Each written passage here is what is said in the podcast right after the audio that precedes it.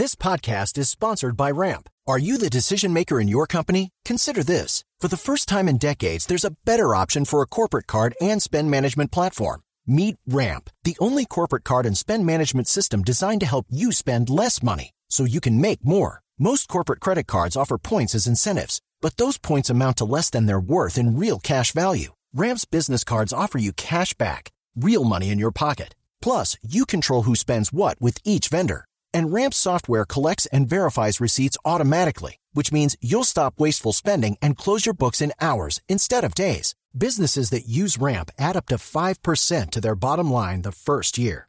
If you're a decision maker, adding Ramp could be one of the best decisions you've ever made. And now get $250 when you join Ramp for free. Just go to ramp.com slash easy. Ramp.com slash easy. R-A-M-P.com slash easy. Cards issued by Sutton Bank and Celtic Bank members of DIC terms and conditions apply. ¿Cuáles son los elementos de la redención? Yo, yo le, le doy a usted una de las tantas prédicas en que usted dice, y es redención, es la que Dios hizo con nosotros eh, a través de Jesucristo, pero es la que uno tiene que hacer a diario. ¿Cuáles son esos elementos? Usted, es que yo le digo a usted, dijo, uno, que sea el primer pariente o el amigo cercano. Dos, que usted tenga con qué comprarlo. Es decir, no es el tema, el tema plata, es el tema todo el amor o el tema económico. Y tres, le doy yo a usted, que a mí me impactó mucho esa prédica, eh, usted tiene que redimir en un todo. Usted no puede comprar, venga, le compro una finquita, pero deme las 10 fanegadas buenas y las 90 malas. Yo le doy a usted esa prédica. Es cómo redime uno a la gente que, que está con uno. Bueno, yo no puedo redimir a nadie, no sé si, si la entiendo bien, porque la obra de redención es de Jesús. No, yo soy, ah, antes de recibir a Jesús, una persona es, es esclava del pecado. ¿No? Entonces estoy en, eh, en, en ese lugar de esclavitud, no, puedo, no soy libre, soy esclavo del alcohol, soy esclavo de, las, de la tristeza, soy esclavo de la rabia, E- e- ese es mi lugar de cautiverio. Jesús viene, digamos, para ilustrarlo, y entra y, com- y me compra, ¿no? Le dice al que me tiene bajo esclavitud, yo lo compro con mi sangre. Sí, no, le estoy hablando, sí, claro, pero es que estoy hablando, es que me acuerdo perfecto, de Ruth, Ajá, la historia de Ruth. la historia de Ruth.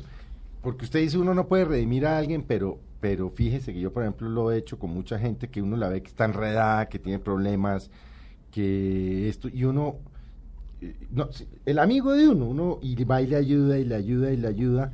¿Cómo? Pues con amor.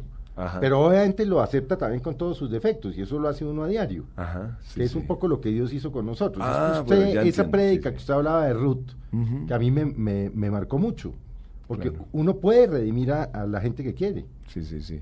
Sí, entonces lo que usted dice es que lo que Jesús hizo conmigo, yo hacerlo con otra persona. ¿Cómo lo hago? Ah, reflejarlo. ¿Cómo Ah, bueno. lo hago? Ok, Jesús lo hizo con todos Sí, sí, nosotros. sí. ¿Cómo lo hago yo con mi compañero de trabajo, con mi hija, con mi ex En la vida diaria, en la sí. vida cotidiana? Bueno, para ilustrarlo, en, en la Biblia un día eh, Pedro le pregunta a Jesús, Señor, ¿cuántas veces tengo que perdonar a mi prójimo?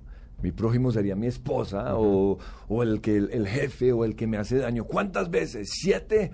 Hasta, hasta, ah, perdón, hasta ah, siete veces y el Señor dice, no, siete veces no, setenta veces siete. Y lo que él está diciendo es que es un número infinito. Y luego el Señor ilustra, porque él siempre ilustra lo, lo que está enseñando. Él dice, mire, en una ocasión un rey quiso arreglar cuentas con, con sus siervos y le trajeron a una persona o le trajeron a alguien que tenía una deuda tan grande que nadie podía redim- eh, que nadie podría pagar lo que él debía. Y el Señor dijo, sentenciado a la muerte, al infierno, lo que sea. Y este siervo le suplicó, por favor, ten misericordia de mí, yo te lo perdonaré o te lo pagaré todo. Y el Señor, movido a misericordia, lo perdonó, perdonó su deuda. ¿no? Entonces, eso fue lo que ya hizo Jesús y así estamos nosotros, perdonados. Pero cuando Él salió, encontró un tipo que le debía, ¿qué? Dos millones de pesos. Y lo agarró del- del- de, la, de la camisa y le dijo, me tienes que pagar mi deuda. Y él dijo, no, no tengo, por favor, mis hijos. Le, le rogó misericordia, lo mismo que él le había rogado a Dios. Y este no quiso tenerle misericordia, sino que lo metió en la cárcel.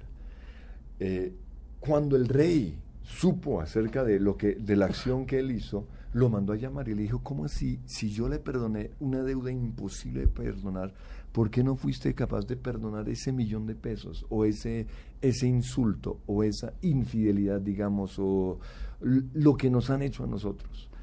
Y lo agarró y lo metió en la cárcel y le dijo, vas a estar en la cárcel hasta que me pagues mi deuda. Y luego el Señor dice, eso mismo hará mi Padre Celestial con ustedes si no están dispuestos a perdonar las acciones de otras personas. O sea, se me devuelve. Se me devuelve. Entonces, por eso el principio, yo vivo el perdón, el perdón que recibí lo tengo que aplicar con otras personas. Y entonces, digamos, si es mi esposa, porque eh, la persona con, que más amamos usualmente es también la que más nos hiere, con sus palabras, con sus acciones, con, diferentes cosas. Entonces, ¿qué es lo que nosotros, la disciplina que a hacer todos los días? En oración, vamos donde está Dios y recibimos el perdón. Señor, te doy gracias porque yo no merecía el perdón, pero tú me has perdonado.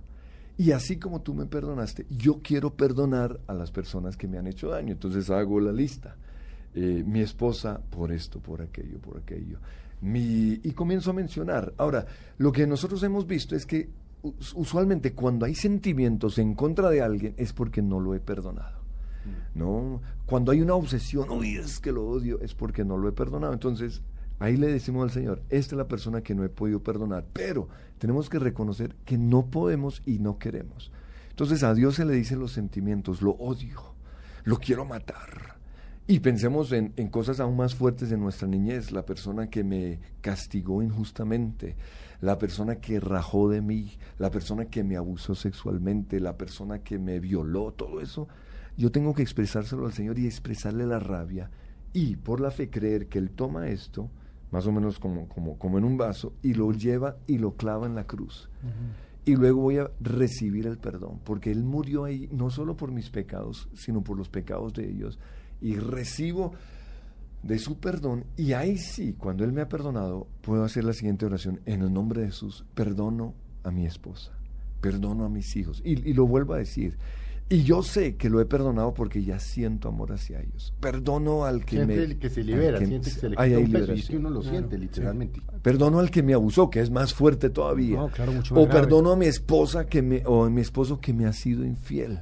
Ahora, tal vez, uy, cuando hago esa oración, vuelvo a sentir rabia porque aún no he perdonado. Entonces, otra vez tengo que ir a la cruz, pedir que ese pecado sea perdonado hasta que, hasta que sienta el perdón. Ahora, el perdón no quiere decir aprobación. No quiere decir que, que porque Dios me perdonó mis pecados, Él me los apruebe. No.